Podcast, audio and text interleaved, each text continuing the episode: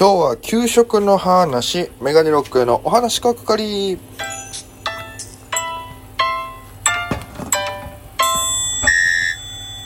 ぽいぽいメガネロックです。よろしくお願いします。この番組は、え僕が毎日配信でおしゃべりをする番組となっております。アプリでお聞きの方は番組をクリップ、えーそれ以外の方もハードマーク、ニコちゃん、ネギ、タップよろしくお願いいたします。ということで、えー今日はですね、えー金曜日4時頃、えーバイト出勤前ですね、に、放送を撮ってるんですけども、まあ今何してるかっていうとね、麻婆豆腐作ってます。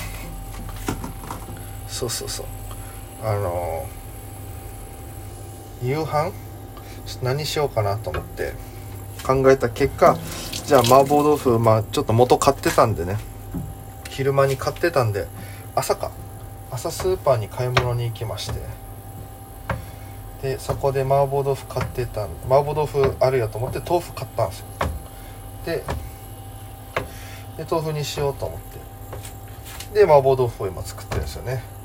で僕はあの最初で豆腐切らない人なんですよね。麻婆豆腐なんかあの、ま、丸宮かどっかで出る元あるでしょ。あれを鍋に入れてで豆腐も一丁丸々切らずにズドンと入れてこの何ていうんですかフライパンの中で豆腐を割るというね非常にダイナミックなことをしてます。その方がねなんか効率いい気するんですよね。あんなナイフで指危ない思いするより。これで豆腐もそんなにね切りやすいしそんなに汚れないしまな板もいらないし。まあまあまあ人それぞれでしょうけど。なんかナイフで切ってもどのみちぐじゃぐじゃにするでしょ形的に麻婆豆腐って。っていう思いからそうしてます僕は。はいということで、えーもう簡単ですね。豆腐切って煮込んで片栗粉の素を入れて終わりですから。比較的楽に作れます。いいですね麻婆豆腐。まあね、えー給食の話ということなんですけども。まあ小学校の時は給食ねいろいろ出てましたけどやっぱその沖縄だったんで結構独特な独特なというかそのご当地ならではのやつあるじゃないですか。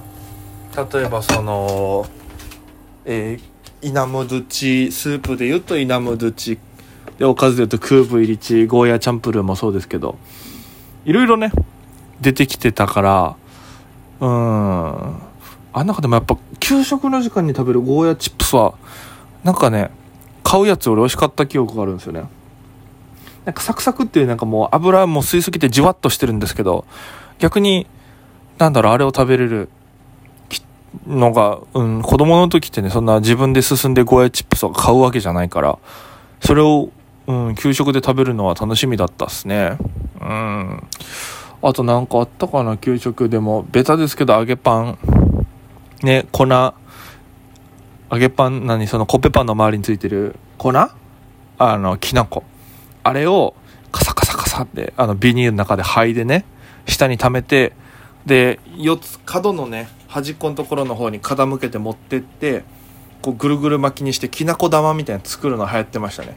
でそれ食うっていうのはもうなんかんちょっとなんていうんですか罪悪感も感じながら普通に揚げパン食べなくて俺これもこれ食べるために揚げパン食べてんだみたいな。ところもあったりしながら感じたりしながらやってましたから食べてましたからね、うん、あとカレーはやっぱテンション上がるな。カレー麻婆豆腐系は。であれを、まあ、ご飯とスープね別々のお皿に入れるんですけどあの僕はそのカレーとかが出てきたらなんか女子とかはねご飯すくってスープのあの器の中に入れて食べたりとかしてたんですけど僕はもう一気にドバッとご飯のところにかけて食べるタイプの人だったんでちょっとなんかそれやって惹かれてるのは納得できなかったですね女子に。えそんな食べ方するの汚いなみたいな。汚くないよ。一旦もうこうやって食べてるだろみたいな。ああ。そんな感じでしたね。でほらあとは俺牛乳がダメだったんで牛乳はいつも友達にあげてたし。うん。中学になるまでずっとあげてたな。中学の給食。中学って給食だよな。中学給食。なんでだろう中学給食の思い出が全然ないな。給食だったはずなのに。やば怖っ。なんだろう。全然中学の思い出がない。変な言い方だけど。給食中学の時給食食った思い出全然ないな。思い出したけど。うんなんだろう。あとそのねなんかおかずこぼしたりしたら隣のクラスが「ちっちゃいおかずもらいに来ました」とかスープもスープって呼んで「大きいおかずもらいに来ました」とかね。覚えてるわ。浜京パンっていうご飯はあの黄色い大きいのに入ってたな。酢飯の時だけちょっと臭いんだよなお寿司の時の。手巻き寿司みたいに自分で作るタイプのやつ。あの時だけちょっと臭かったかなぐらいで。それ以外なんか思い出。なんか喋ろうとしてたんだけどな。あの今はないと思いますけど食べれないの残したらずっと残されるっていうのありましたよね。僕もチーズ生チーズがダメで。そうなんかちっちゃいサイコロ状のチーズとなんかきゅうりが一緒に入ったおかずみたいなのがあって多分サラダっぽいやつ。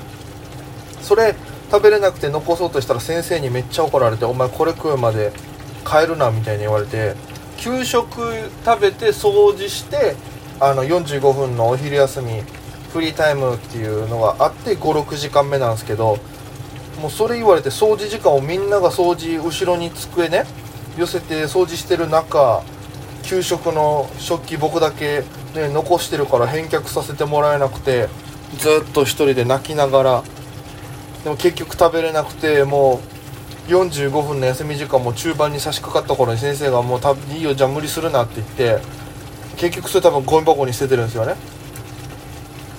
結果もったいないっていう。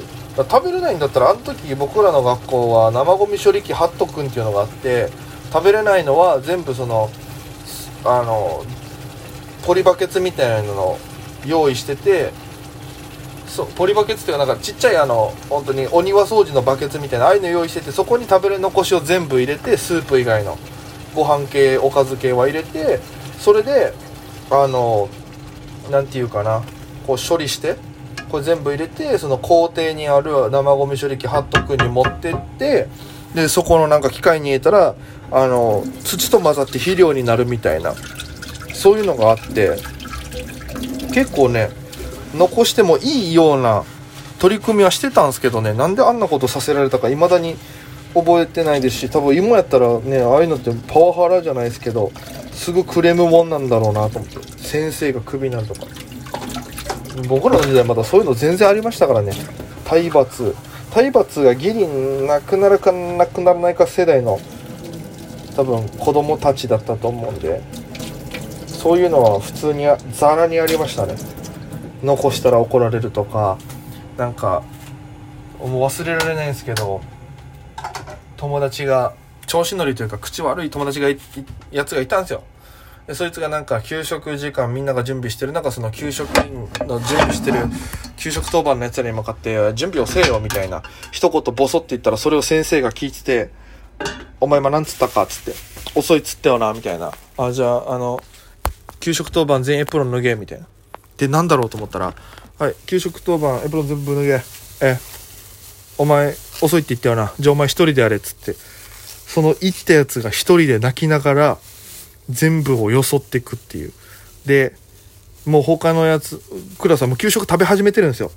食べ始めてるけど、もう先生はそう言って、そいつ一人にさせるわけですよ。で、そいつも泣きながら、めったにそういうやつじゃない、キャラじゃなかったんですけど、泣きながら、なんか、ご飯とかよそって、で、先生が遅いよっ、つって。で、精神的に追い詰めるみたいな。で、最終的に、お前もお前も一人でやったら遅いやし、みんなでやってんだからそんなやって言うなよ、みたいな。結構だから俺、小学校の時の5、6, 6年の単にはスパルタだったような気がしますね。うん、他のクラスでも、有名だ、なんか有名でした。あの先生に当たると怖いよって言われてた先生に当たったんで。うん、今思うとやっぱちょっとそういう感じだったのかなと思って。多分今だったら100%本当に、あの問題になるレベルでしたから。まあ、時代というのもあったでしょうけど、うん、給食って言ったらそういう思いでありますかね。ああ、給食だったらあれもあるや。あの、小学校の頃漫才コンビね、友達と一緒に組んでたんですけど、給食時間にネタさせられたことがあって、その時に滑りすぎて、開始2、3、2分ぐらいで、もう先生が、よし、おかわり行こう。みんな食べろーつって強制的にネタを終わらされたことありますよ。滑りすぎて。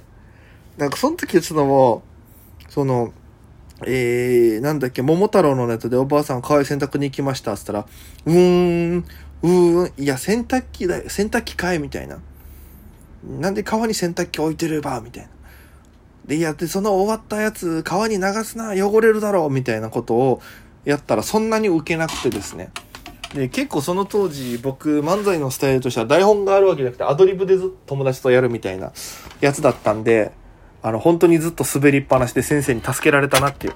あの時の給食の思い出は絶対に忘れられないなっていうのがありますよね。えー、えー、その中で皆様なんか給食にまつわる思い出の話あれば、ぜひあの、メールもね、引き続きというかずっと募集してますので、よかったらね、あの、そこに送っていただけると嬉しいんでよろしくお願いします。ということで、本日はここまででございます。それでは皆様、また今夜。